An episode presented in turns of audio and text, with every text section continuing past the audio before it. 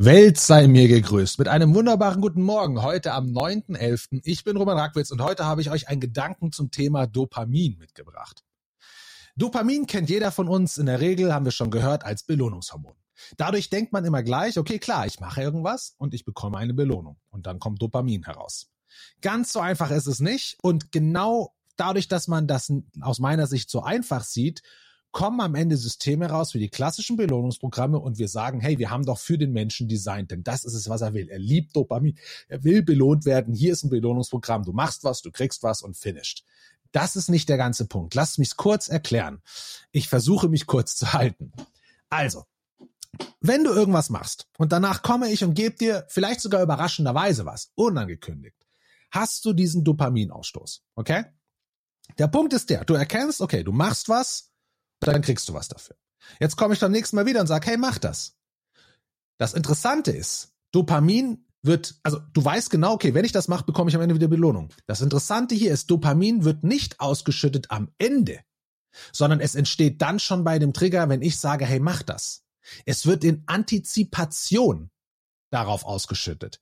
Ohne das Dopamin würde die Aktion erst gar nicht entstehen. So, das ist schon mal das Erste. Ja? Also man bekommt es in Antizipation, nicht am Ende des Ganzen. Jetzt ist es aber so, dass wir über die Zeit abstumpfen gegen eine Belohnung, die am Ende kommt. Also auch gegen diesen Dopaminausstoß. Am Anfang habe ich ihn, aber er wird immer geringer, weil es auch immer vorhersagbarer wird. Das hängt stark miteinander zusammen. Jetzt wurde viel untersucht. Einer, der da sehr viel unterwegs war, war Robert Sapolsky oder immer noch ist. Und es gibt auch noch unzählige andere Untersuchungen. So, auf jeden Fall ist der Punkt der, und das ist spannend, wenn du dasselbe Szenario hast und du sagst, pass auf, du machst was und du kriegst was, aber wir machen jetzt einen Twist rein. Du bekommst die Belohnung am Ende nur noch zu 50 Prozent. Also als ob du eine Münze wirfst. Und je nachdem, ob Kopf oder Zahl oben ist, kriegst du es oder kriegst du es nicht. Dopamin geht durch die Decke. Also das widerspricht ja dem Gedanken, dass du etwas machst, um die Belohnung zu bekommen. Denn nun habe ich dir die Wahrscheinlichkeit der Belohnung weggenommen und Dopamin geht durch die Decke. Du findest es noch attraktiver. Unser menschliches Gehirn ist darauf getrimmt oder findet es interessant, diese Unsicherheit am Ende anscheinend zu haben. Und die Untersuchungen gehen dann noch weiter. Und das Spannende hier ist, dass man merkt, dass das es gibt sogar noch einen anderen Punkt, der da reinkommt, und das ist so nicht nur dieses Maybe, also dieses vielleicht bei 50-50, sondern was anscheinend auch noch stärker funktioniert, ist dieses Almost. Also, ich weiß nur zu 50 Minuten klappt was und dann ich krieg's, ah, ich hab's ganz knapp verloren. So ungefähr. Also nicht nur ich hab's verloren, 50-50, sondern auch noch irgendwie knapp. Das ist anscheinend einer der, die extremste Kombination. Was man daraus auch erkennen kann, ist, dass das Gehirn und der Mensch natürlich dadurch das Neue liebt, das Unbekannte am Ende liebt. Und das ist ja spannend, weil wir meistens immer glauben, der Mensch mag keine Unsicherheit. Der Mensch mag keine Veränderung, weil sie ähm, ja meistens eine Unsicherheit wie in der Zukunft ist. Stattdessen merken wir aber, dass die Chemie in unserem Kopf, Dopamin ist ja nur eine davon, ähm, aber unter anderem so gestaltet ist, dass wir das Neue, das Unbekannte sogar antizipieren und attraktiv finden. Und ich meine, wenn du dir überlegst, diese ganzen Hero Journeys, die wir haben, auch die sind ja eigentlich dafür da und zeigen, stehen ja stellvertretend für einen Charakter, den Hero, den Held, der sich das Unbekannt, dem Unbekannten stellt und daran wächst. Ähm, und wir selber merken das auch bei Aktivitäten, die wir selber machen, wie ein Spiel. Spiel ist dadurch designt, dass du nicht weißt, was als nächstes um die Ecke kommt.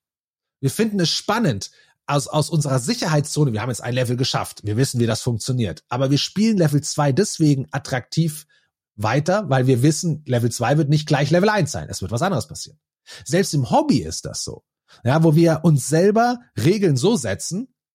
Ich hatte das Beispiel in einem, in einem, in einer, in einer Gedankenfolge vom AM Podcast ähm, vor kurzem erst, dass wir uns selber die nächste Herausforderung stellen im Modellbau, beim, äh, im Gär, beim Gärtnern, beim Wandern. Ja, wir klettern nicht auf denselben Berg nochmal, denselben Weg nochmal. Wir suchen eine andere Version. Ähm, wir suchen auch da das Neue. Und ich glaube, wenn uns das bewusst wird, merken wir plötzlich, wie diese ganzen normalen Incentive-Systeme, die ja als Motivation, den Motivationsgedanken hinter sich stehen haben, wie die nicht mehr funktionieren. Wie die einfach in einer Umgebung, die wir früher hatten, wo alles sehr stabil ist, na, das funktioniert. Weil wir hatten ja nun mal nur diese stabilen Sachen wie in der Industrialisierung, ja, wie am Fließband. Jetzt, wo die, wo wir gefühlt, wenigstens gefühlt denken, hey, die Welt ändert sich so schnell, ständig was Neues. Und wo man ja eigentlich davon ausgeht, oder das ist das allgemeine Denken jedenfalls, dass der Mensch es auf jeden Fall verhindern will, solche, in solche unbekannten Zonen zu gehen oder denen gegenüberzustehen, merken wir das von der Chemie im Gehirn, dass wir da gar nicht so dagegen sind, sondern dass wir dem Ganzen sogar offen gegenüberstehen. Und das ist spannend, weil jetzt kann man überlegen, was muss ich denn Leuten bieten, egal ob es zum Beispiel Mitarbeitern, Kollegen, Freunden, Kunden, damit wir so einen motivierenden Gedanken anstoßen können innerhalb unseres Kontexts. Also zu sagen, hey, es ist alles einfach. Es wird immer schneller, was ja, womit ja oft geworben wird. Es wird immer vorhersehbarer. Ja, der Job ist ganz easy. Er ist ganz ähm, straightforward. Du musst es nur einmal gelernt haben. Dann mach's bitte immer so. Und ja, wir haben Incentives am Ende. Klar, wir belohnen dich. Wir sind da. Aber dass das gar nicht der, der Punkt ist, wie unser Gehirn funktioniert, ähm, das wird dadurch, glaube ich, sehr gut deutlich. Und damit entlasse ich euch mal in den heutigen Tag. Habt einen schönen Tag. Überlegt mal, welche Sachen ihr selber wirklich spannend findet. Sind es die, wo ihr genau wisst, was als nächstes passiert? Freut ihr euch, diese wieder ausführen zu dürfen?